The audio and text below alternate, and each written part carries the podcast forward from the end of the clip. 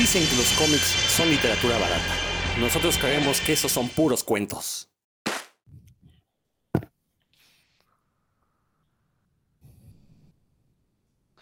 Sean bienvenidos a un episodio más de Puros Cuentos, este podcast dedicado a los cómics, la cultura comiquera y todo aquello que le rodee. Yo soy Rodrigo Vidal Tamayo. Ahora con estos días de mucho frío, pareciera que ya es invierno, pero pues no, estamos a mitad del otoño. Aunque yo ya llevo un registro desde hace varios años y me he dado cuenta que en noviembre es cuando hace más frío. En noviembre y febrero son los días más fríos y luego en diciembre hace más calorcito porque hay un sol un sol que quema mucho, la verdad, quema mucho ese sol. Aquí saludo a Héctor McCoy, quien ahorita este, ya viene en camino Dan Lee. Es que ustedes no lo saben, pero este podcast es el único que a veces no se realiza o se realiza con fallas técnicas debido a, que las familias, eh, pues a veces nos toman más tiempo del que quisiéramos dedicarles. No, no es cierto, les queremos dedicar tiempo, pero pues de modo, eh, por las mismas familias hay obligaciones, entonces pues el podcast queda en un muy merecido segundo lugar. Pero bueno, Héctor, ¿cómo estás?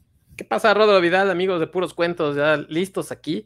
Oye, es cierto, ya acá en el poniente de la ciudad se siente bastante frío, digo, no intenso, pero sí más de lo normal. Entonces estoy ataviado con una pequeña chamarrita para, para mitigar el frío.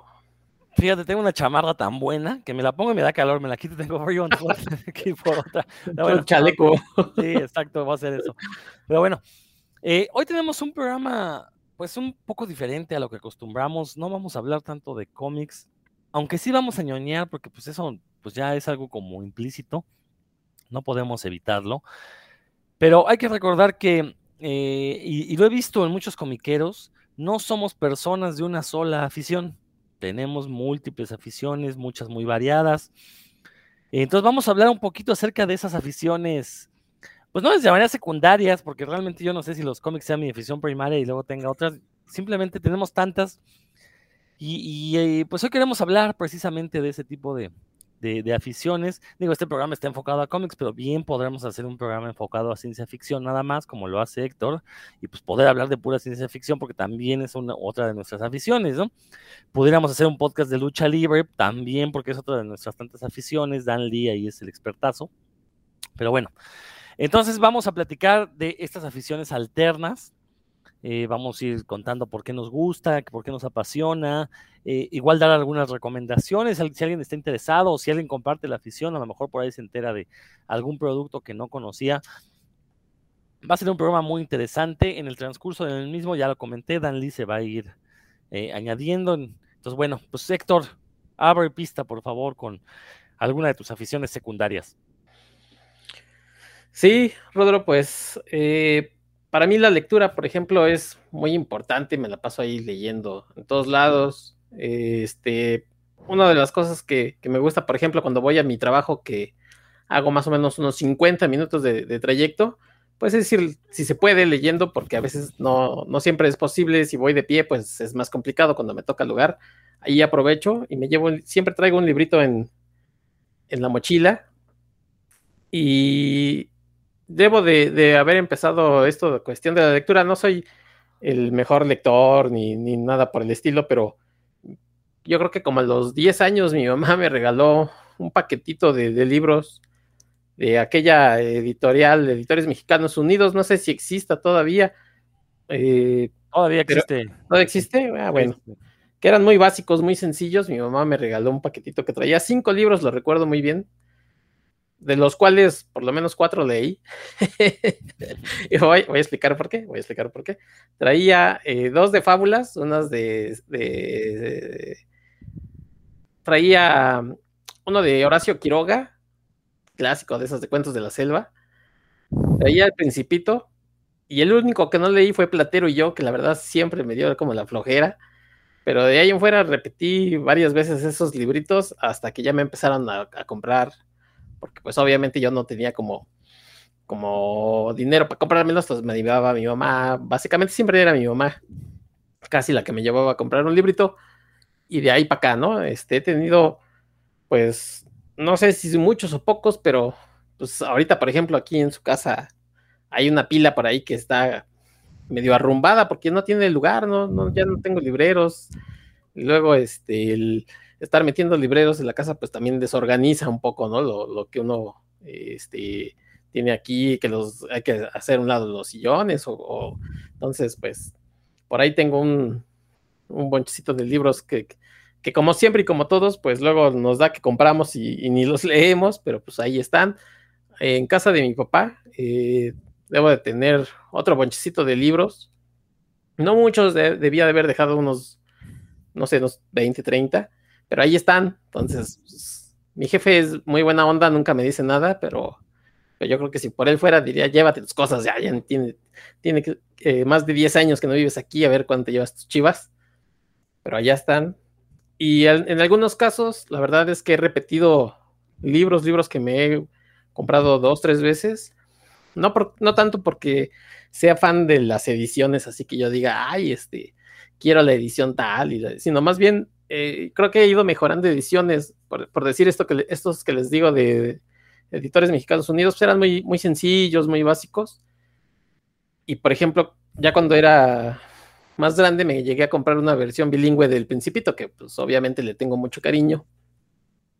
Eh, me compré de esos mismos eh, ediciones, llegué a tener por decir los, el Frankenstein, el Drácula, cosas así, pues ya después me compré unas ediciones mejores. Y en algunos casos, pues los regalaba o de plano pues los tiraba, ¿no? Así de ahí a la basura, pues ya total. Y en algunos casos sí, sí tengo repetidos algunos libros. Por ejemplo, tengo repetido La historia interminable, por aquí se lo estoy enseñando a Rodro, que tiene como portada eh, las imagen, la imagen de la película.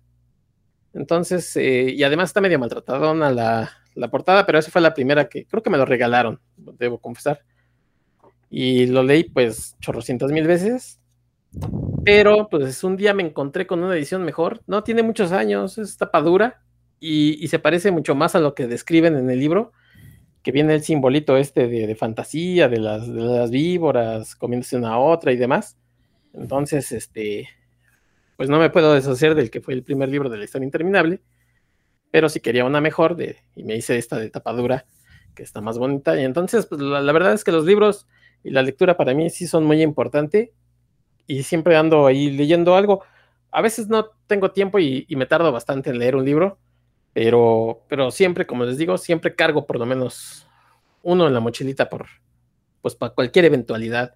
Y, y bueno, pues si, si alguien luego en mi casa dicen, ay, es que tú eres el que lee y cosas así, ¿no? Y ya nunca, ya saben, nunca falta el que te dice, oye, para tu primo, para tu prima, recomiéndame algo. Y yo así de, pues yo ni sé, para, la verdad, para adolescentes, pues no sé, termino recomendando cosas estas, por ejemplo, de Michael Ende, ¿no? Así de, ah, pues la historia interminable, no sé. Cosas, pero pues siempre hemos dicho, por ejemplo, aquí y en otros lados, pues depende del gusto, ¿no? A lo mejor al niño ni le gusta leer y se le quieren hacer a fuerzas un caso de esos y uno recomendó leer un librito que está interesante, pero pues también está choncho. En fin, que en mi casa yo soy el que lee. Eh, ya obviamente, pues aquí en, casa, pues mi esposa ya leemos bastante, pero, pero por lo menos de la familia siempre era yo el al que le decían, a ver, recomiéndanos un libro, a ver qué estás leyendo, préstalo. Entonces, pues también luego así se maltrataban los libros y terminaba yo por decir, no, no he comprado y, yo no les prestaba yo nada.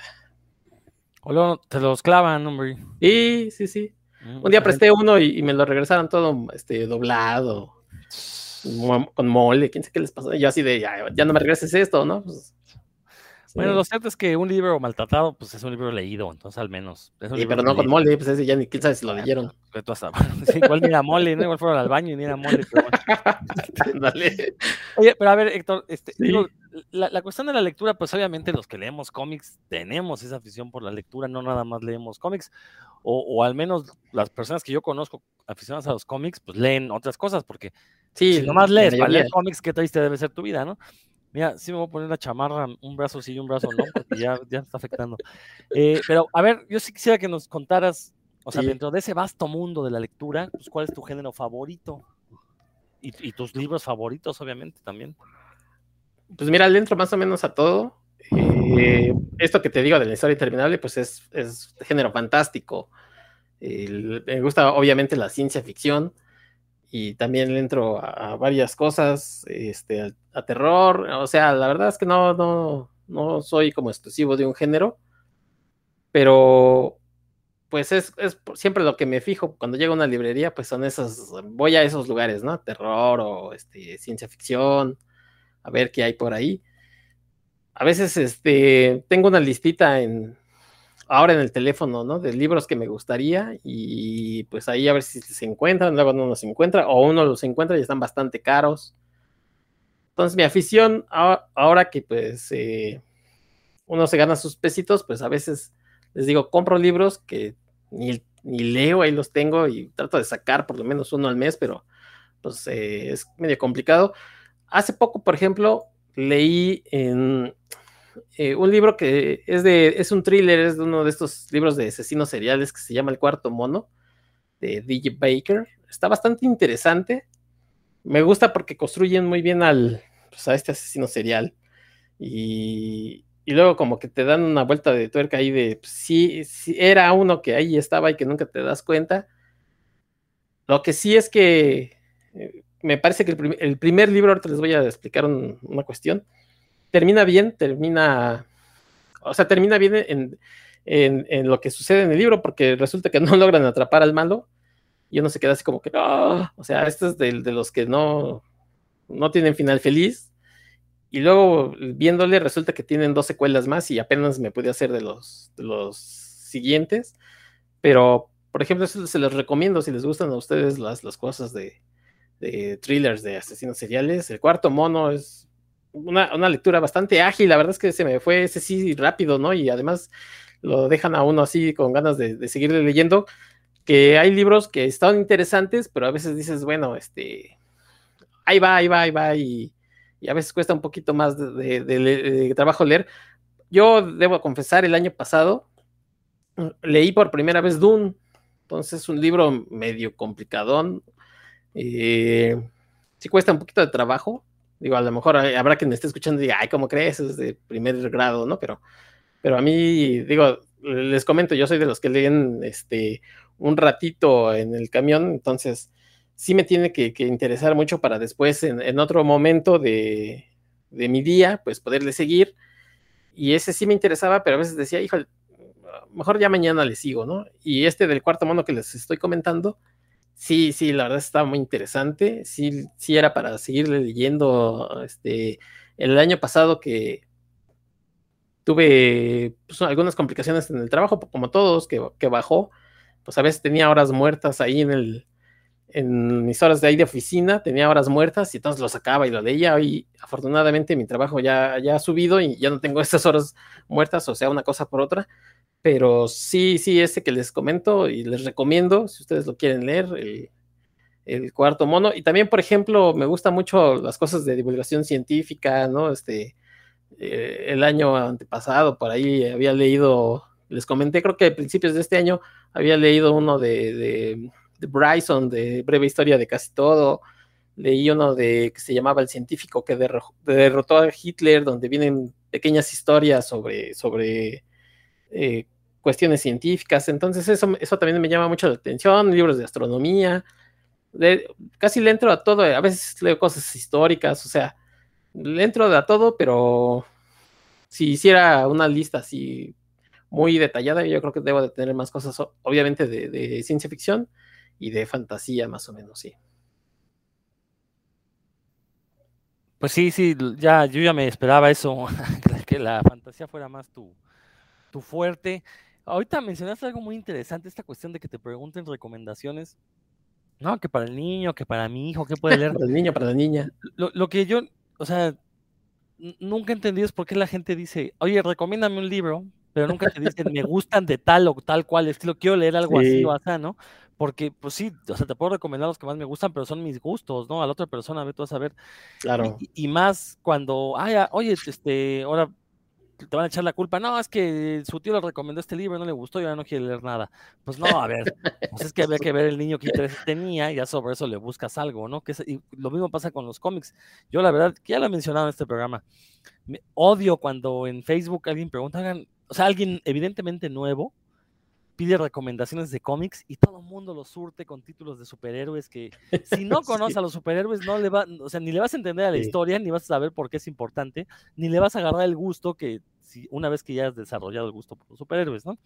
Es una cosa que la verdad me parece medio ridícula, pero bueno, entonces, si ustedes están escuchando este programa, por favor, cuando les pidan recomendaciones, no recomienden cómics de superhéroes, recomienden, este, hay cómics mucho mejores para iniciar, para atraer a la gente a los cómics. De hecho, ya hicimos un programa de eso, por ahí búsquenlo. Eh, eh, sí, cómics, como recomendaciones de cómics que no son superhéroes, ¿no? Oye, Rodro, ahorita que, comentabas eso, rápidamente una anécdota que dices de que no sabes la, la otra gente que le gusta. Yo tengo, pues, unos tíos, tías que les gusta la lectura, pero no necesariamente les gusta lo que yo leo, ¿no? Entonces a veces una de mis tías se acercaba a mí, ¿qué estás leyendo ahorita? Y yo así de, pues El Señor de los Anillos, y ponía cara así de, ay, no, ese no me lo vas a poder prestar porque a mí no me gusta, y yo entonces así de, pues que mejor, ¿no? así no te presto nada. y siempre que me preguntaba, no, este, pues una cosa así de fantasía, para que ella no me los pidiera, porque a ella le gustaban más las historias, este, así como de policías, y, ¿no? Y sí, sí los leo, pero pues no se los. Yo le decía, no, fantasía, fantasía, porque pues, ya sabes, por no querer prestarlo soy envidioso. Oye, ¿y este libro que mencionas, El cuarto mono, el autor es nórdico o es inglés o gringo? no, es gringo, es gringo. Se llama Baker, Baker. Ya, porque digo, en, en Escandinavia el trailer creo que es el género más leído. Sí. Este, y también tiene muy buena producción, o sea, no, nada más importan trailers, también producen muy, muchos muy buenos. Bueno, de ahí salieron los de estos de la chica del tatuaje del dragón y cosas así. Este, y, precisamente de estos autores nórdicas, hay un libro que, bueno, ya no supe si sacaron más de la serie, creo que no, porque ya me hubiera enterado. Que sí, hay un libro que se llama Las alas del dinosaurio, la autora es Cicel Jo Hassan, que son unos trailers que, o sea, combinan la parte del trailer con cuestiones científicas. Ahí te los paso al costo. En México se publicó Las alas del dinosaurio, yo lo, llegué a comprar en alguno de los remates del, auditorio, eh, pero es toda una serie de libros con el mismo personaje que es una paleontóloga.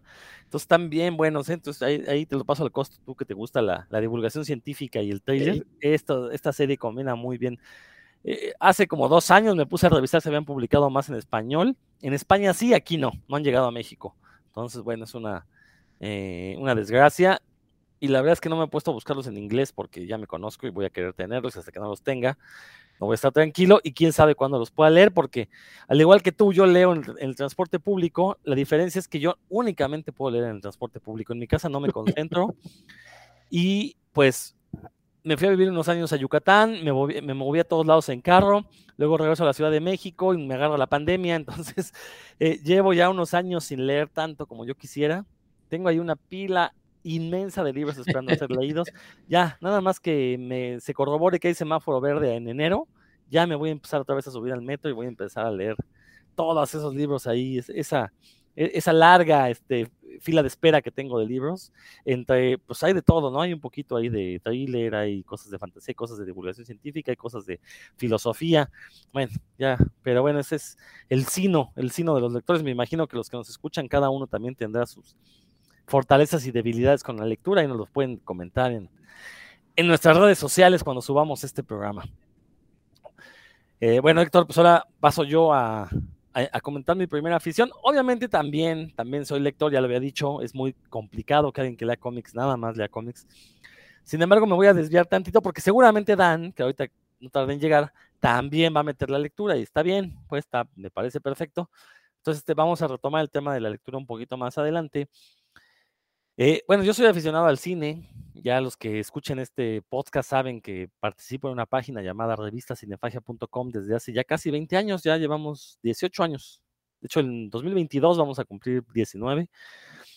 Eh, y desde un inicio el objetivo de esta página siempre fue hablar de todo tipo de cine, porque nos dimos cuenta que las revistas de cine en aquel entonces, me refiero a Cinemanía, Cine Premier, pues estaban muy enfocadas, por un lado al cine hollywoodense y por otro lado al cine de arte, eran como los dos grandes géneros, ¿no? Eh, entonces nosotros decíamos, bueno, ¿quién habla de cine de terror? Pero, pero hablar bien del cine de terror y, no hablar bien nada más porque, por, eh, como a fuerzas, ¿no? Sino más bien explicar por qué el cine de terror es importante, por qué el cine de ciencia ficción, por qué el cine fantástico, por qué eh, el cine de artes marciales vale la pena verlo y cosas así. Entonces, bueno, y, uno de los objetivos, como les decía, siempre fue, pues, hablar de todo tipo de cine sin tapujos. Eh, mucha gente que me conoce ya sabe esto que voy a decir, pero yo soy súper fanático de las comedias románticas. Cosa que si me conocen dirían, pues no manches, si tú eres la persona más este, arisca y menos romántica que se conoce, ¿no? Pues me gustan mucho y la verdad me gusta verlas porque creo en el amor verdadero, creo que al final de todo el amor puede triunfar. Eh, me gusta ver las peripecias que sufren las parejas para eh, poder encontrarse o una vez que se encontraron para poder enamorarse o una vez que se enamoraron para poder, eh, pues, no llamaría yo vivir para, juntos para siempre porque eso no nos consta, pero por lo menos para entrarle al acto carnal, ¿no? Ya este por lo menos que suceda una vez en sus vidas. Y la verdad es que eh, es chistoso porque a lo largo de mi vida eh, he conocido pocas personas que compartan esa pasión por las comedias románticas. Ahorita nada más me viene a la mente una amiga de la primaria que me reencontré hace como 10 años.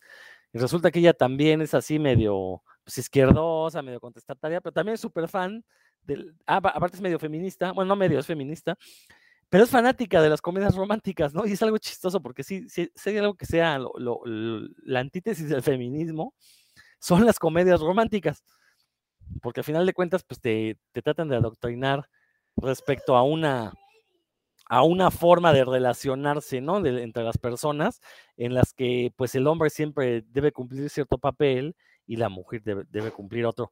Ya ha ido cambiando esta cuestión, ya tenemos comedias románticas un poquito más progresistas.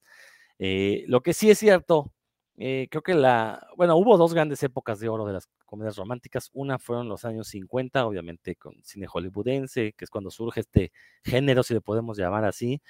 Y creo que el otro gran, la otra gran época de oro fue pues, entre los 80 y 90, que tuvimos muy, muy buenas películas de este estilo, tanto de adultos como de adolescentes, que podemos separarlas, ¿no? Por un lado, las comedias románticas de adultos y las comedias románticas de adolescentes. A mí me gustan ambas. Eh, y pues sí, ya llevamos ya unos años en los que la fórmula como que se ha ido cansando. De hecho, fue muy gracioso porque pues Estados Unidos era el principal productor en los años 80, 90 cuando le damos la vuelta al siglo, es Inglaterra quien se convierte en el gran productor. Y ahorita lo que estamos viendo es que, por ejemplo, países como España se están poniendo a la vanguardia en este tipo de películas. De hecho, las últimas grandes películas, las últimas buenas este, comedias románticas que he visto han sido españolas. Eh, todas las he visto en Netflix. Afortunadamente, Netflix está subiendo mucho cine español. Y eh, yo les recomiendo que le echen un ojo. Por ahí hay una que se llama Las, las leyes de la física. Muy buena, porque no nada más este, tiene algunas partes de divulgación científica, que de hecho es muy chistoso porque parece, de entrada aparece un documental y dice, no, no, no, no quiero ver un documental de esto, pero uno se espera unos minutos y ya le, capta qué es lo que está sucediendo con la historia, ¿no? Entonces resulta que esta parte de documental, que aparte la información es, cierta, o sea, tuvieron, entrevistaron a físicos para este, estas escenas documentalosas, eh, lo utilizan o sea, esa es la base para contar la historia de cómo se conocen pues los, los personajes principales. Entonces, la verdad es que yo las comedias románticas son eh, uno de mis... Antes le llamaba placer culpable, ya no, ya no, ya no considero que, ya no me que produce culpa, ahora lo disfruto. Eh, sobre todo desde que conocí, desde que me reencontré con esta amiga que les comento, pues de repente nos damos ahí recomendaciones de qué, qué series de comedia romántica podemos ver, qué películas. Entonces, la verdad es que si alguien por ahí también es fanático de las de comedias románticas, igual mande un mensaje para, pues a lo mejor ahora que ya podamos volver a reunirnos bien, pues hagamos un círculo de estudio de comedias románticas, las analicemos, veamos qué funcionan los personajes, qué no, este, nosotros como hombres, pues qué, cómo nos quieren adoctrinar con una cierta masculinidad en esas películas, eh, cómo, trata, cómo tratan los personajes masculinos a sus contrapartes femeninas, todo ese tipo de cosas que la verdad eh, usualmente pasamos por alto eh, y, que bueno, al final de cuentas creo que enriquecen la plática sobre este tipo de películas, que muchas veces son consideradas banales, superficiales, pero creo que sí dicen mucho del, del setgeist de la época en la que fueron hechas, ¿no? No son iguales las comedias románticas ochenteras que las noventeras, que, que, las de los años 50, que las que estamos viendo ahorita en este siglo, ¿no? Ahorita sí ya, afortunadamente, ya se están deconstruyendo esos personajes arquetípicos que encontrábamos en ese tipo de películas y ya tenemos una variedad mucho más grande, ya tenemos relaciones interraciales, este, ya tenemos comedias románticas de homosexuales, que ya existían desde hace años, pero, eh, por ejemplo, en México se relegaban a, a festivales de cine de diversidad sexual o a salas de cine que únicamente se especializaban en pasar películas con temática homosexual. Recuerdo el Cine Plaza del Ángel que estaba ahí en, en la zona rosa. Eh, yo ahí llegué a ver un par de comedias románticas de homosexuales eh, que valieron mucho la pena, la verdad, y que, eran películas que era notorio que estaban dirigidas a todo el público.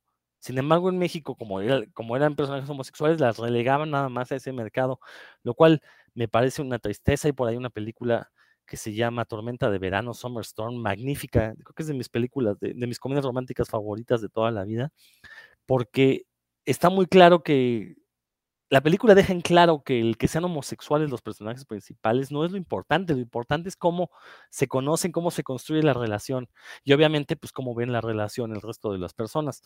Entonces, este, pues afortunadamente poco a poco vamos a ir cambiando y yo creo que en esta década que viene vamos a ver un renacimiento de la comedia romántica, pero como, como acabo de decir, con otro tipo de parejas.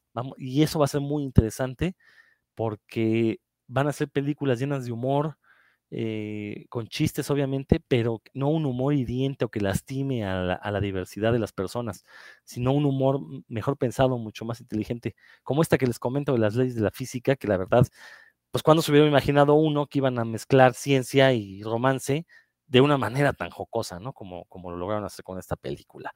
No sé, Héctor, ¿tú qué opinas de la comedia romántica? Sí, también me gusta, no soy tan fan así como tú, pero sí, sí veo películas de esas. Fíjate que una de mis, de mis películas románticas que más me gustan y favoritas así de, todo tipo de cine, eh, La Casa del Lago, esta película que es además un remake creo, pero es, es de Sandra Bullock y Keanu Reeves. Esa película como me encanta, es obviamente romántica, pero que tiene que ver como con viajes en el tiempo y, y nunca queda bien establecido por qué, qué sucede, o sea, qué es lo que hace que viajen o por qué se encuentran ahí en varios años. Pero tiene un poquito de, de de, comedia, muy, muy, muy poquita, pero, pero es, sí es romántica, este, 100%. Y es de mis favoritas, yo creo que sí la pondría fácilmente en, mi top 10 o 5, ¿no? y de esas que hablabas, por ejemplo, de esta sí es comedia este, romántica, que hablabas con temas de, diversidad. Yo recuerdo una, ahorita me estaba tratando de acordar del nombre, que se llama Jessica, Besando Jessica Stein, ¿no? Que es una chica que, que se divorcia o deja a su pareja y quiere encontrar a alguien más y resulta que la persona que la única persona que le, que le contesta el mensaje o de, estas citas pues es otra mujer y entonces empieza ahí una relación que ya no pues no no tiene como eh, idea de que quiere salir con una mujer simplemente como de amistad y después va descubriendo que sí sí sí tiene sentimientos esta otra mujer no y pasan algunas cosillas me gusta mucho esa película también aquí en la casa por ahí la tenemos y y bueno, como bien dices, en los ochentas, por ejemplo, esas películas que hacía Tom Hanks, ¿no? De, con Meg Ryan, de Tienes un email, o, o la otra, ¿cómo se llama? Este, Sintonía de Amor, ¿no? Que del, que, que, que, él ella tiene una estación de radio y el chavito manda la historia de su papá, que y no se enamora como de él sin conocer, bueno, pues sí, son, la verdad es que son entretenidas y por muy cursis, o sea, a veces uno pues también le sale su lado, su lado cursi, este, no tiene nada de malo, y sí, de vez en cuando ver una película, una película de esas, pues está bien, entre todos los balazos y, los monstruos que nos gustan, o la ciencia ficción, pues ver una película así romántica, pues, oye, hace bastante bien, la verdad es que sí, sí, sí no me niego a ver ese tipo de, películas. Oye, que, además esta cuestión del romance, pues la tenemos embebida en los cómics, ¿no? Ahí está el triángulo entre Wolverine, Cíclope, Jean Grey, eh, obviamente Peter Parker con este Betty Brandt, con Gwen Stacy, con Mary Jane, con la gata negra, o sea, eh, sobre todo en los cómics de Marvel, eh, el romance ha sido una parte fundamental para que eh, nos enamoremos de esos personajes, ¿no? Digo, en, en, DC, pues también ha habido algunas relaciones pero no han tenido tanto peso como las de estos personajes que menciono, ¿no? O sea, eh, está el caso de Thor con Jane Foster, que, o sea, sí los ubicamos como pareja, pues, Tony Stark, pues con medio universo Marvel, porque pues esa, sabemos que es un pirujín cualquiera, entonces, este, pero bueno. Oye, ahí estaba el de, este, Sue Storm con Amor y Reed Richards, que, decía que, que Sue decía que no, pero pues sí le echaba el ojito, que luego olía pescado, Susan, y bueno, esa es otra historia, ¿verdad?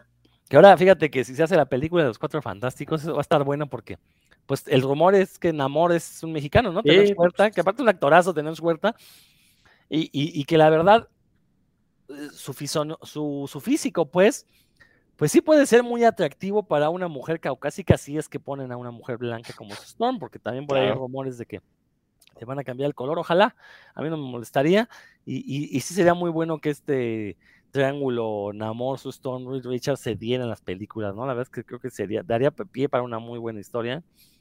Eh, obviamente, pues es Disney, al final su no tendría nada que ver con amor, nada más habrá coqueteos y terminará con Ruth Richards, pero bueno, me gustaría ver cómo Tenoch Huerta logra conquistar a la, actriz que encarne a Sue Richards. Eh, la verdad lo digo, pues sí me excita un poco la idea, entonces bueno, seré sincero con usted. Sí, no, está bien, sí. Oye, que, por cierto, bueno, ya hablando de estas cosas de, personajes enamorados, en, en, DC a mí me gustaba mucho les perdí ya harta la pista, ya no sé cómo están, pero me gustaba mucho la pareja de Green Arrow y este Black Canary. Sobre todo yo empecé a leer a Green Arrow cuando los, lo toma Kevin Smith y de ahí empecé a leer prácticamente hasta el 2000, hasta que se acabó con el, con el New 50, este, tú. Hasta ahí leí todo ese Green Arrow y tenía una relación así como estira y afloja con, con Black Canary que inclusive hay un número especial que ese sí lo compré, porque obviamente aquí no publicaban en ese entonces Green Arrow, eh, de, su boda. Este, entonces, pues obviamente se llevan al, al Green Arrow, pues al, table dance y le hacen su despedida, este, a Black Canary, muy padre, y ya se andan ahí casando, y, bueno, pues no les voy a dar el, bueno, sí les voy a dar el spoiler, resulta que habían secuestrado a, este Oliver Queen, y se da, ya que se habían casado, se da cuenta esta eh, Diana Lance, ¿no? Que, no era él y eh, empieza ahí otro drama, pero es de las parejas que a mí más me gustan porque este, él es muy rejegón, ¿no? Siempre así como que no, este, sí, sí es medio encimosón, pero pues también ella le dice, pues demuéstralo más en público y cosas así, y él, este, es como más chiviadón, o sea, la verdad es que me gustaba mucho esa pareja de, de DC, como, como dices, pues, hay muchas hay muy clásicas del Batman y Catwoman o, Clark Kent y Louis, o sea, hay bastantes, pero esta me gustaba, creo que esa era mi, favorita de DC. Fíjate que ahorita que mencionas lo de Clark Kent y Lois, bueno, eh, recordar que durante un buen lapso era como el alivio cómico esa relación, ¿no? Estamos hablando de, pues sí, de los años 40 hasta, hasta que la retoma John Byrne, pero esa relación, pues nadie se la tomaba, o sea, ninguno de los personajes se la tomaba en serio, ¿no? Era, pues como para poner en aprietos a Clark y cosas así, ¿no? Este, y ya cuando con este relanzamiento a cargo de John Byrne, pues ya como que le da un, toque más, bueno, más bien la editorial le da un toque más serio a esa relación que culmina en la boda que vimos en los años 90. Ah, una historia de la boda que está, está entretenida, la verdad es que. Oye, yo creo que hasta, hasta en el cine, ¿no? En Superman 2 vimos primero que se daban ahí sus su lleguesín, sí, que en los cómics seguramente. La verdad no me acuerdo, pero era los 80, entonces John Byrne lo agarra hasta que 86, más o menos. En 86 sale. Y la película de. La Superman 2 debe de ser 80, ¿no? 82, ¿no? 81, 82, sí, bueno, sí. No sé, porque la primera película es 79. 78, 78 es la primera. 78, no creo que hayan tardado tanto. Se supone que además este Richard Donner ya la había grabado, ¿no? Las dos que, hacen regrabaciones este Lester. Y entonces yo creo que debe haber salido 80 a lo mucho. 80, bueno, sí, sí, sí, sí. Sí, pero tienes razón. O sea, en la película sí explotaron eso, pero bueno, era una relación ya de mucho tiempo, entonces. Sí, claro. Obviamente tenían que meterlo en la, en la película porque aparte es parte fundamental de, del mito de Superman, ¿no? Lois Lane es, pues sí, es su, eterna enamorada. Entonces, bueno. Sí, bueno, pues ah, como, como dices, el, la comedia romántica pues siempre es como también un aligerar, ¿no? Porque a veces pues nos encontramos cosas medio rudas en las noticias, en las películas y, la verdad es que este tipo de relaciones este, simpaticonas de, enredos o cosas así, este, pues sí nos, nos aligeran un poco esa, esa carga a veces de, malas noticias o de cosas muy realistas que luego nos toca o, queremos leer y ver en todos lados y pues mejor pues ver este lado del amor siempre es, siempre es bonito. Así es. Pues a ver, Héctor, échanos otra, otra afición que tengas por ahí. Oiga, bueno, pues eh, obviamente yo creo que para nadie debe ser una sorpresa las figuras de acción. Yo eh, debo confesar que sí tengo bastantillas, pero no soy un conocedor de figuras. De, hecho, este, o sea, si me dicen, oye, ¿qué, ¿qué, figura es esta? ¿De qué línea es? La verdad lo ignoro, pero, me, y, pero sí me gusta comprar muchas. Últimamente, en los últimos años, y es por, economía y porque además por espacio, me he hecho de muchas figuritas de estas de Lego.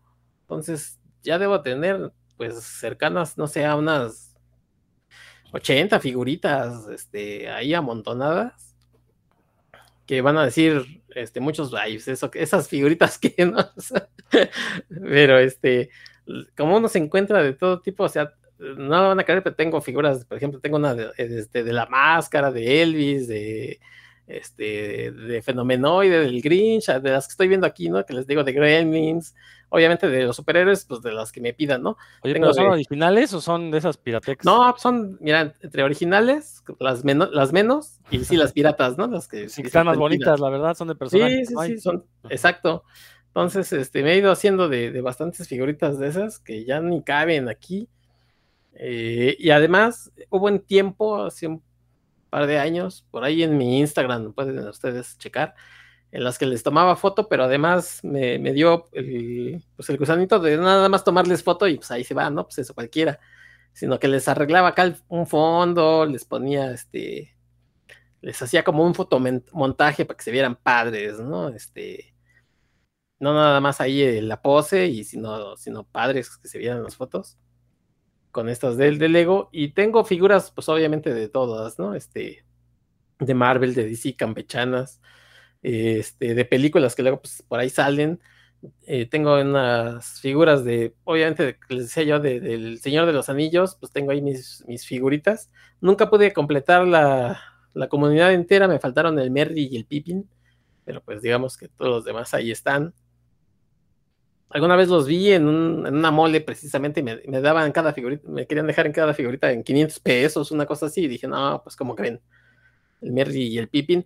Entonces, el, la verdad es que sí me gusta comprar las figuras, pero, pero no soy así como muy exigente y digo, voy a ir por tal pieza, ¿no? Este, tengo un Juggernaut, por ejemplo, que pues, es de esos, este, que son 15 centímetros, que el original debe haber costado, pues, no sé, unos 600, está bastante choncho y, y padre. Y un día, este, en un puesto así de, oiga, ¿y ese muñequito en cuánto está?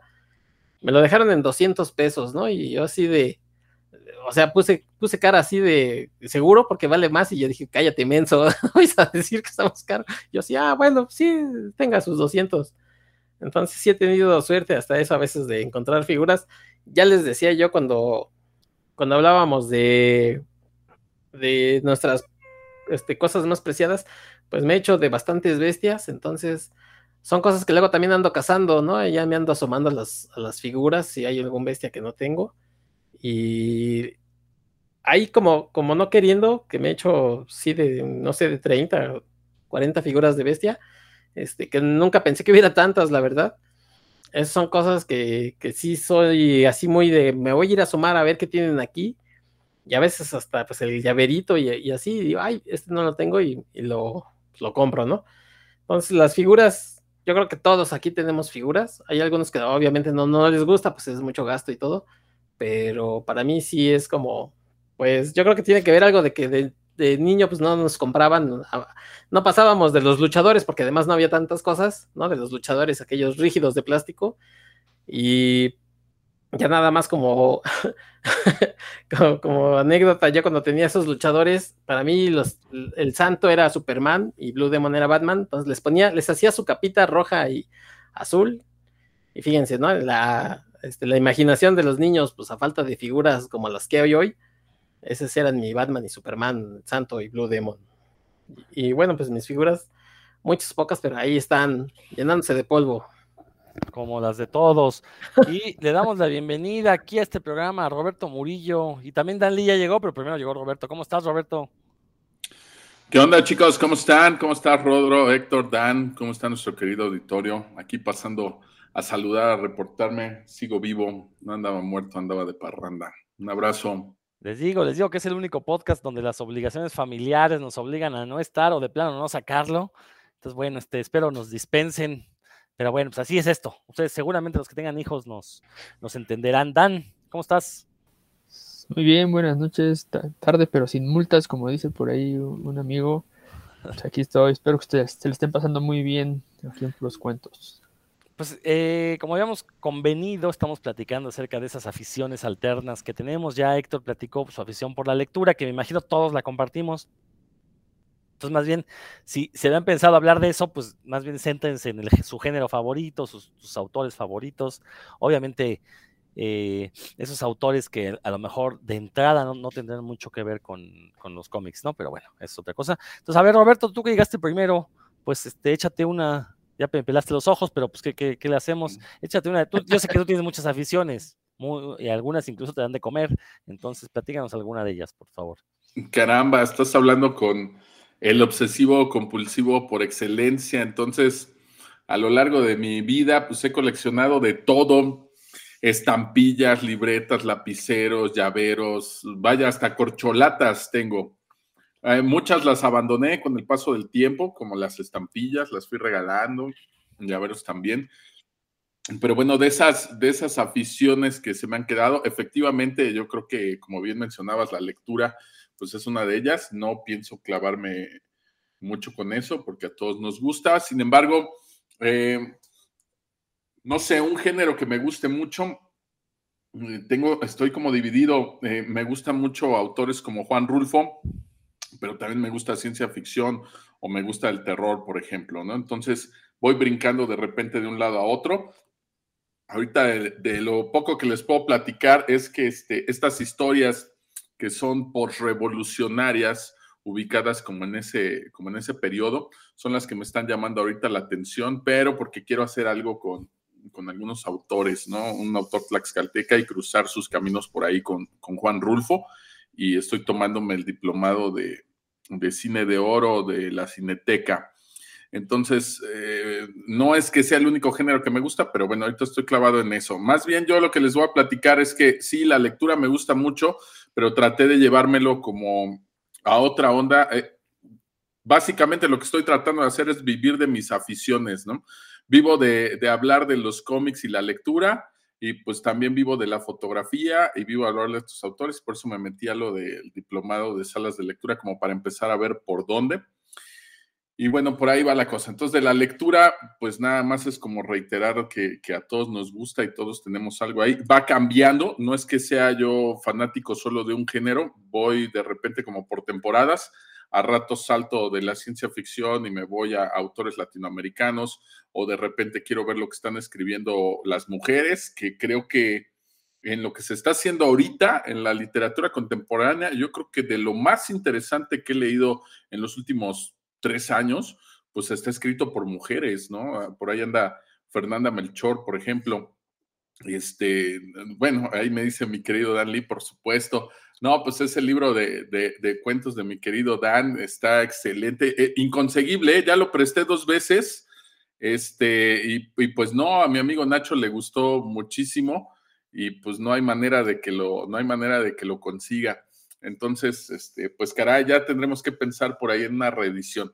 Pero sí, yo creo que, que, esto de la lectura con las mujeres se han formado incluso círculos de lectura que leen únicamente autoras y creo que sí están saliendo cosas muy interesantes por allí, ¿no? No quiero decir que los, los hombres autores han dejado de escribir, por supuesto que no, pero yo creo que como se están moviendo las cosas, pues hay que voltear todos como así ese lado, ¿no? Al menos yo es por donde me he movido. Y esto lo comento pues nada más para, para enfatizar esta parte que no estoy casado con un género ni con cierto tipo de autores, sino que de repente pues me voy moviendo por ahí. En algún momento me gustó mucho Carlos Fuentes, de sus primeros libros, Los días enmascarados, Aura me gustó, por ejemplo, también, y de repente pues ya pasas de gringo viejo y todas estas y empiezas a ver las más recientes y ya no, ya de repente me, dejó de gustar Carlos Fuentes hace mucho.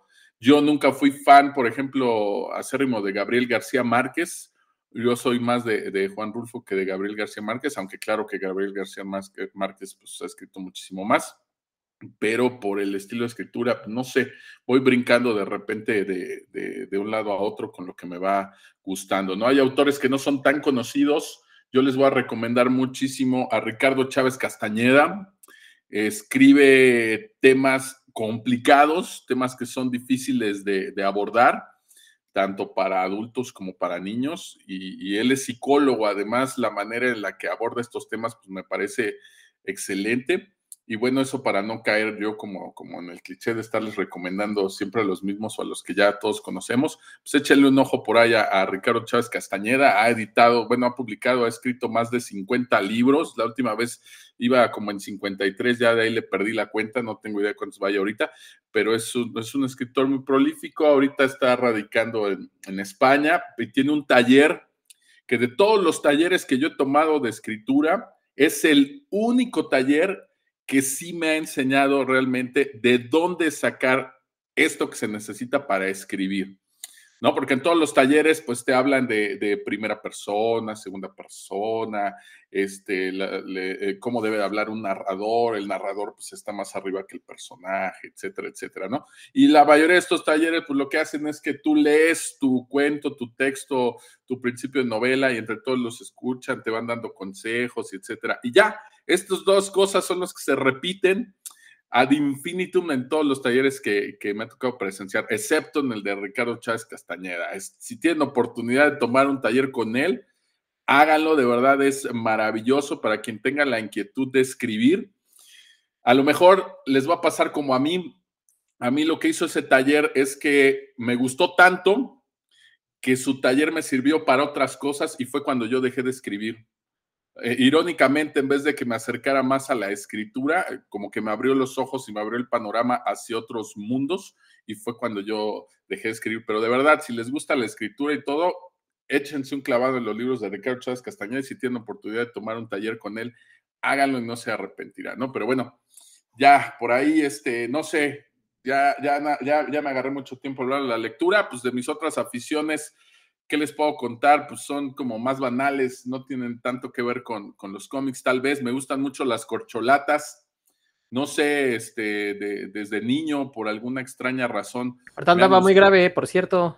Sí, caray, ahí anda Carmelita Salinas debatiéndose entre la vida y la muerte en un coma hablando de, de corcholatas. Esa no está en mi colección, yo creo que ya está muy oxidada, aunque tuvo alguna vez colección de corcholatas oxidadas pero por ahí desde aquí un saludo a mi querida Sandra, que me trajo unas de Perú padrísimas, una que tiene pues este paisaje de Machu Picchu, ahí la, la corcholata está muy padre, por supuesto una de Inca Cola y, otra de Coca-Cola, pero pues que dice ahí hecho, hecho en Perú, ¿no? Entonces me gustan mucho las, las corcholatas, he llegado a perder por ahí mi colección, miren, justamente y sin haberlo planeado, se me apareció por aquí una de, de un refresco que se llama Joya, que este me lo traje de, Reynosa y pues que no se vende por aquí, por el, por el centro del país, ¿no? Y sobre todo ahora que proliferan los refrescos, pues de plástico, botellas de plástico con taparroscas, pues ya cada vez es más complicado encontrar como corcholatas raras de, de refrescos que no se venden por acá en botella de vidrio, ¿no? Pero bueno, esas colecciones de corcholatas ya las he perdido como dos, tres veces. De repente no supe dónde quedaron, luego volví a encontrar otras. Por ahí me encontré apenas unas del Mundial de Italia, que yo pensé que ya estaban por ahí perdidas. A mí ni me gusta el fútbol, pero bueno, ahí las tengo guardadas. Y este, pues es como una afición media rara, porque pues no conozco muchas personas que coleccionan corcholatas y no es como una colección que quiera yo completar. Mi idea siempre ha sido hacer como una barra dejarle un hueco y ponerle todas las corcholatas y una cubierta de, vidrio encima. Y ya, eso es todo. Para eso es que yo estaba juntando mis, mis corcholatas, ¿no? no con otro afán, ¿no? Pero de repente, pues sí, me, me toca encontrarme algunas que están padres, que están bonitas, ¿no? Ya después les platicaré, pero pues yo guardo de todo. Tengo una colección de Coca-Cola, una colección de Hot Wheels, este, no, caray, yo, yo debería tener como, como una casita de estas de cartón de pepenador y yo creo que ahí sería feliz con mis colecciones. El único problema pues es que se maltratan con los, los pues la intemperie y los elementos que, les afectan por ahí, pero yo creo que yo sería feliz con un, con un lugar así, ¿no?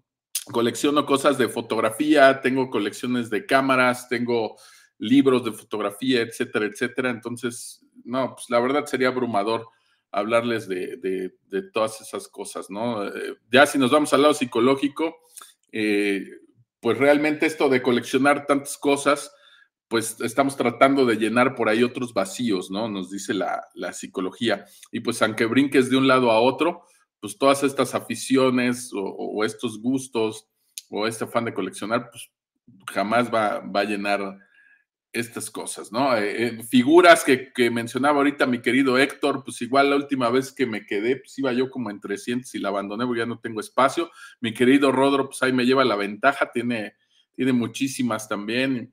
Este, yo ya dejé de, coleccionarlas como tal, porque en un momento sí fue de completar la colección y las únicas que tengo como más completas, pues es la de Batman, la serie animada de los noventas, una de He-Man del 2001-2002 y me quedé como a la mitad de la Liga de la Justicia Ilimitada, ¿no? Las demás no están completas, únicamente voy comprando las figuras que me van gustando, pero pues, caray, no, yo, si ahorita me pongo a pensar, pues me voy a acordar de más cosas que, que colecciono y pues la verdad no, este, no, no quiero abrumarlos con esas cosas. Yo nada más pasaba a saludar y escuchar las enfermedades de cada uno de ustedes, porque pues yo ya tengo bastantes, ¿no? Entonces, más bien coleccionar sus anécdotas también.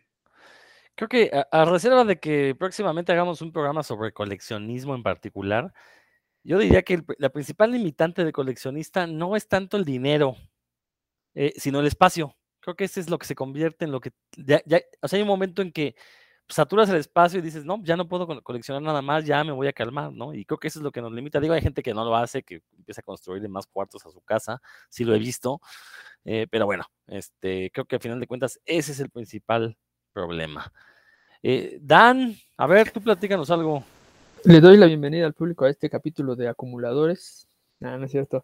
Este, oiga, pues yo sí quiero hacer este, este comment que si, doña Carmelita Salinas se, nos pela para el otro barrio, el 2021 será conocido como el año que murió el buen gusto, ¿no? Porque también ya se fue Alfonso Sayas y se nos va la corcholata, pues, ni modo, nos quedaremos solo los nacos en ese planeta, pero bueno, está bien. Eh, pues fíjate, eh, Robert, ahorita lo que hablabas de, literatura, obvio, es, bueno, es una de mis, de mis aficiones eh, como más distintivas, pero me acordé nada más una recomendación como para ti, para Héctor Rodro y quienes nos escuchan. hay una editorial que se llama Paraíso Perdido, que está publicando a muchas mujeres este, mexicanas contemporáneas y hombres también, ¿no? Pero sí es importante subrayar de las mujeres, porque no es que no, no es que no escribieran antes, ¿no? Sino que se, sí han encontrado en algunas editoriales más ventana en, las, en los últimos 10, 15 años y eso está súper bien. La verdad es que sí se, se, ha sentido una ola de frescura que, que, no, pues, no, no, había antes. En Paraíso Perdido van a encontrar muchas escritoras y escritores este, jóvenes que les dan, dan la chance ahí de, de, narrar. Y en otra editorial que se llama Nitro, Nitro Press, también inclusive Nitro Press tenía, tenía hasta el 2018 una colección que se llama Lados B, Narrativas de Alto Riesgo, en la que eh, publicaba dos colecciones, dos antologías por año, una de narradores y otra de narradoras. Y por lo general son narradores emergentes que, como dice ahí, no es narrativa así de alto riesgo, pues es porque de alguna forma el editor, que es este Mauricio Vares, se echa, pues sí está arriesgando ahí su lana y, y a la editorial para sacar a gente que, pues, de otro lado a lo mejor no, no, está, no es tan fácil, ¿no? Que encuentren un espacio. Entonces ahí recomendación para quien quiera echarle un ojo a esas esas antologías de lados B de, Nitro Press y a lo que, lo que publica Paraíso Perdido consuetudinariamente. Roberts, ¿qué pasó? No, nada más, sí iba a eso, que Paraíso Perdido está sacando cosas bien interesantes también de hombres. Por ahí anda mi querido Gerardo Lima, que le acaban de editar dos tomos, este, pues al mismo tiempo, ¿no? y, él escribe pues, literatura de terror y, se me hizo muy interesante que le, que le editaran estos dos tomos al mismo tiempo. Y sí, la verdad, Paraíso Perdido anda haciendo cosas bastante chitas, ¿no? Gerardo Limón, un abrazo desde aquí, Tlaxcalteca. Por ahí también de Nitro Press, pues anda Iván Farías. Y estas de lados B, nada más lo que te iba a comentar, se supone que originalmente esa colección de lados B se llama así de lados B porque eran, los primeros eran como cuentos que no habían entrado en otras antologías, que, a los autores les habían rechazado o que no les habían querido publicar como en ningún lado, ¿no? Originalmente así se concibió esa, esa colección de lados B. Por ahí tengo un par de tomos y sí, sí encuentras por ahí algunos bastante buenos, ¿no? Ahorita no sé si sigan con la misma onda, de que sigan siendo cuentos que no les, no les editaron en otro lado, pero así fue como comenzó esa, esa de lados B. O a lo mejor así inició, ya avanzó, es una colección que ya ganó bastante prestigio precisamente por eso, como de ahí hay nombres que han despegado, que se que publicaron ahí algo eh, que no eran muy conocidos en su momento, que en, en los últimos años sí han, se han ido para arriba, como les comentaba, hasta el 2018 se publicó, supongo que la pandemia les pegó bastante, porque siempre, aunque era de 2018, se publicaba en 2019, no nos publicaba en 2018. Y así, y pues ya, ya, ya sí que ya se atrasaron, por decirlo así, pero sí hay, hay unos nombres ahí bastante importantes en, esas antologías. Hay muy recomendadas eh, ampliamente. Y pues bueno, pasando a, mis aficiones, la verdad tengo varias, pero una de las principales es que debo confesar que mi, mi delito es rockear. Entonces a mí me, me gusta mucho el rock y no solo escucharlo, si queremos rock, como decía el Flanagan, no solo pues, escucharlo así aquí en mi casa, sino que me, late bastante ir a conciertos. Es una experiencia que Rodro no me dejará mentir, no es, no es, no es, no lo mismo, ¿no?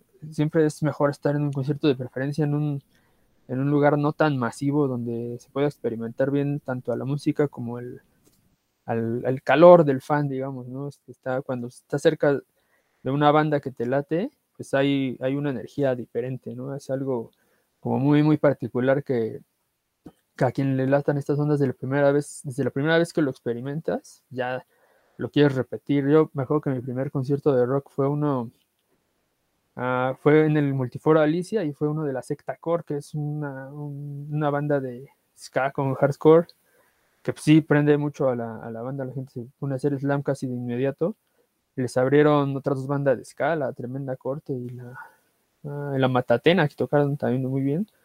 Y sí, desde ese, desde ese día sí dije, no, yo de aquí soy, en, un lugar ahí donde están todos reunidos como con el mismo objetivo de escuchar una banda y echar un buen baile y un buen relajo, ¿no? Eh, y en ese sentido, eh, elegía dos bandas que yo creo que los, quien quiera que vaya a asistir a, un concierto de ellas, de veras van a salir eh, bastante enamorados de la, de la música y específicamente del show que dan. Uno de ellos es, pues, una, no es una banda mexicana, sé que hay que esperar a que pasen, vengan por acá para ir a verlos, que son los Hives, bueno, de Hives, escribe así H-I-V-E-S, que yo creía que era una banda del 2000, pues ya, ya averiguando me entero que grabaron, bueno, que llevan juntos desde el 89, que es muchísimo tiempo, porque ustedes los ven y no se ven, no se ven viejos, no se ven grandes. Y su primera grabación es del 97. Yo los conocí cuando vinieron aquí a promover el Tyrannosaurus Hypes, que fue en el 2004. A mí me gusta mucho cómo suenan, son una banda como, garage punk, eh, canciones rápidas, este, cortas, muy, muy directas, algunas de mucho relajo, otras bastante agresivas. Eh, y son, digamos que al, oído son bastante agradables y algo, una, una virtud que tienen es que aparte de, melódicos, pues que son, las canciones generalmente son veloces, ¿no? Se la, rápido las... Eh, se, van, se van rápido las rolas. Y tuvieron un hit que fue Hate to Tell I Told You So, antes del, por ahí del 2000. Ese disco es del 2000, pero pegó acá en México como por ahí del 2002. Y los fuimos a ver a, tocar en el Circo Volador en ese momento, o sea, no era la banda que es ahora, ¿no?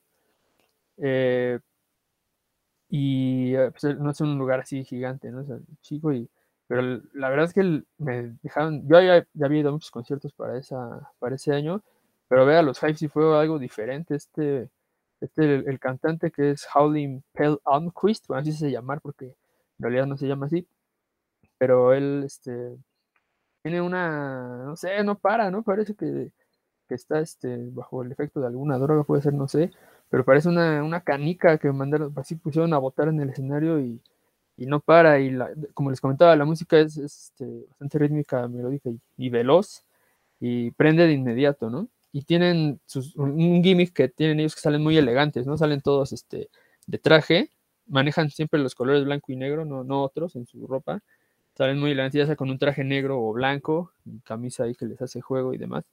Y conforme va pasando el show, pues, algunos de ellos van perdiendo las prendas, ¿no? Porque pues, les da calor y demás. Y este cuate, este Pel, Pel Amquist, pues, eh, bueno, Brain ahí arenga a la gente, pero tienen algún, un par de gimmicks que ah, lo han- yo he visto que lo hacen en diferentes canciones. que Una es que de repente se quedan quietos a media canción, ¿no?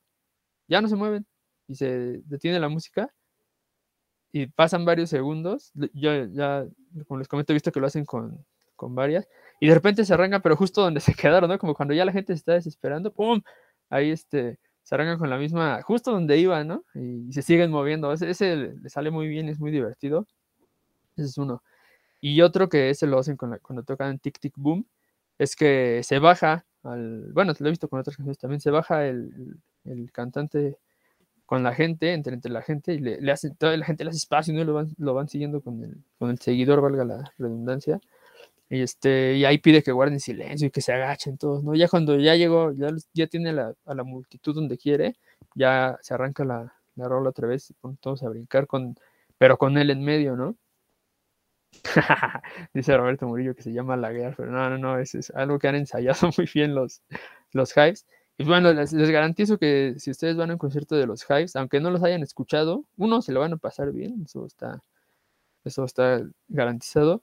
Y dos, les va a caer bien este vato, este Ped Almquist, este, este, tiene como un, es como su poder mutante, tiene el poder mutante. Ahí ahora en el último concierto al que los vimos, que fue hace un par de años aquí en el, en el Plaza Condesa, eh, también en un lugar así pequeño, este, que cuando salieron fue increíble como la gente explotó, pero que es que simplemente se acerca a la- orilla del escenario y de un paso hacia afuera, hacia, un hacia afuera del escenario, y ya la gente lo sostiene, ¿no? O sea, con los ya saben el, el show, este, le sostienen el pie y él se queda así con un pie apoyado sobre la gente mientras continúa cantando. Entonces, tiene un show bastante, bastante divertido. Y otra banda que es mexicana y antes tocaban muy seguido, pero ahorita pues ya no, ya no porque uno de sus integrantes fue a vivir a Australia, es Lost Acapulco, una banda de rock surf, que es así, bueno, yo atestigué, digamos, sus inicios ellos existen desde el 96, pero su primer material es del 97, ese mismo año lo presentaron en el, también en el Multiforo Alicia, pues ahí estuve, ¿no? Y cuando esa banda lo que tiene es rock surf, muy, solo unas pocas de las canciones tienen, tienen letra, eh, pues lo que hacen mucho las bandas de rock, de rock surf, es que tienen como un gimmick visual, al- un atractivo visual diferente, ¿no? Hay, quienes salen con alguna bailarina o bailarín, los Stray Jackets, por ejemplo, salen con máscaras de luchador, The Mummies salen vestidos de momias, eh, los Bómboras tienen un montón de, de diferentes este, atracciones, por ejemplo, cuando vinieron a México salieron con vestidos como de, de esqueletos mariachi, ¿no? Así con un- un- unos trajes negros que brillaban en, en la oscuridad y unos sombreros de mariachi, entonces todos tienen como algo visual que para ofrecerle al público a cambio de la letra, por decirlo así. Los Acapulco lo que tenía en aquellos años pues es que tenía al Willy Damash, la alineación original era Willy Damash, el, reveren- el reverendo, este, Nacho Acapulco, que era el bajista, y el Warpig, que era el, el baterista, y pues lo que ahí el que llenaba, digamos, el escenario, pues era el, el Willy, que tenía varias bromas, ¿no? Ahí al, durante, el, durante el- los conciertos.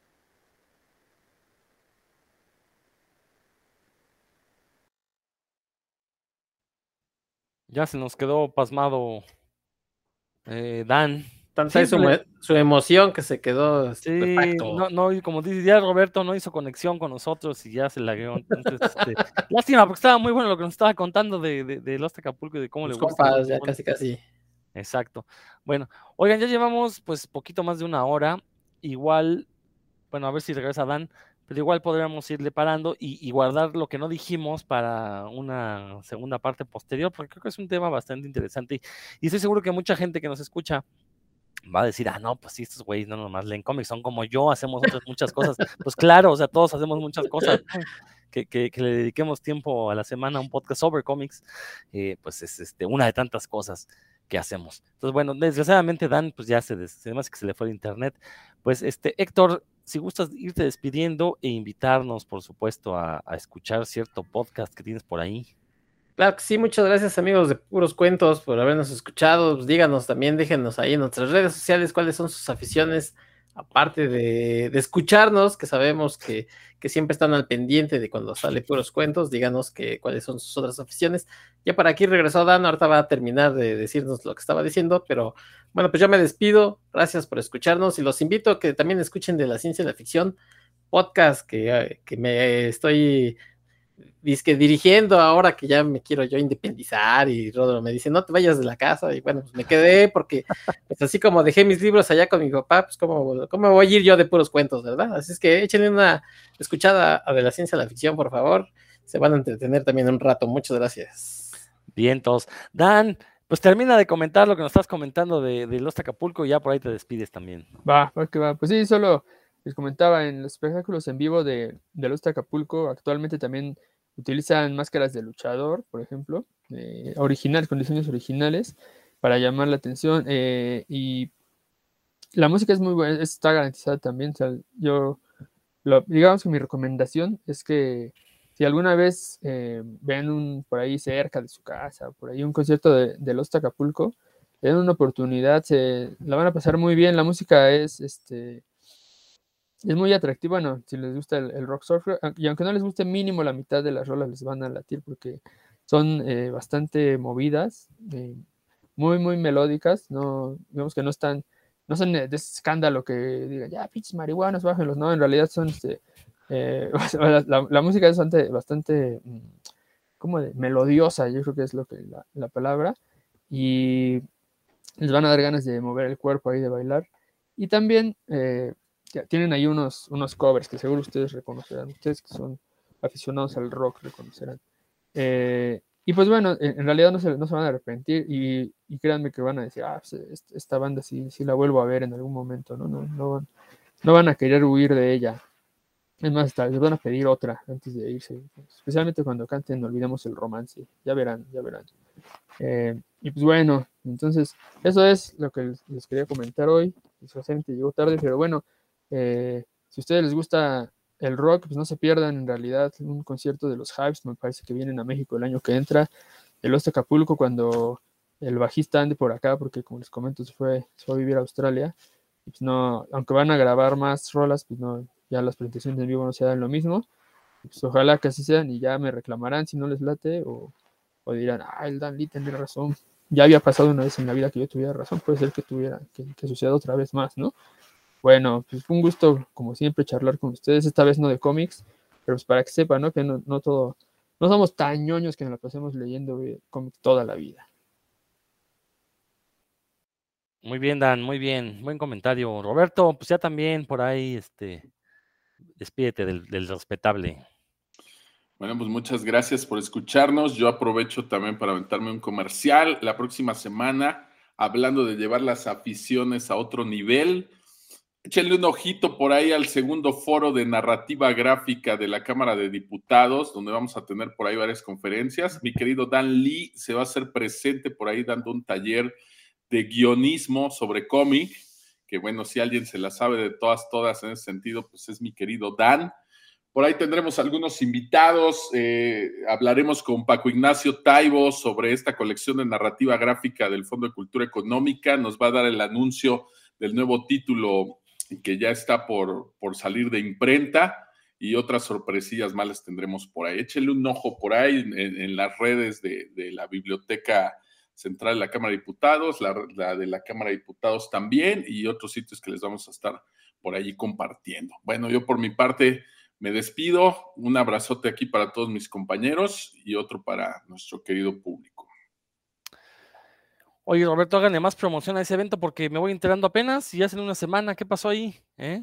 Pues fíjate cómo es este rollo de la burocracia. Tiene dos, tres días que acabamos de confirmarlo. De hecho, se supone que ya no se iba a hacer este, este año. Al menos así lo habíamos platicado. Sin embargo, por parte de la Cámara nos llega la indicación de que no, que no se podía terminar el, el 2021 sin el evento y el problema es que ellos nos dan las fechas, nosotros ni siquiera las propusimos y, nos dan prácticamente una semana para, organizarlo. Afortunadamente ya teníamos algunas cosas ahí este, en la mesa y pues eh, más o menos como el 80% de lo que teníamos planeado sí quedó para el foro y apenas en esta semana se empezará a hacer la promoción. Así es que la primicia la tuvieron aquí en puros cuentos.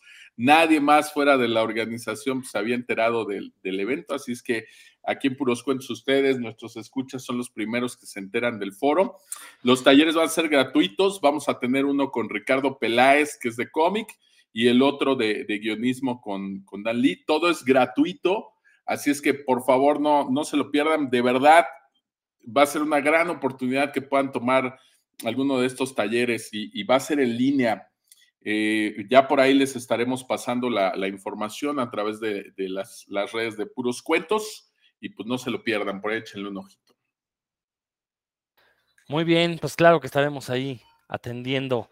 Yo soy Rodrigo Vidal Tamayo, nos escuchamos la siguiente semana, pero antes eh, los invito a que no se pierdan Nerdología, el programa donde todo lo nerd es chido. Lo pueden escuchar todos los lunes a las 8 de la noche en Radio IPN 95.7 FM o en www.radio.ipn.mx si es que no están en la Ciudad de México. Y también ya estamos en podcast, en Spotify, Google Podcast, nada más que ahí.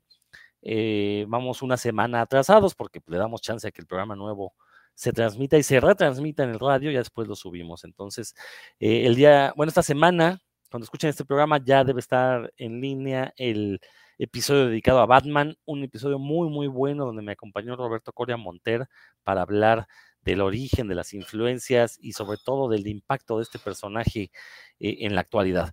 Pues esto fue el Puros Cuentos de esta semana, nos estamos escuchando próximamente.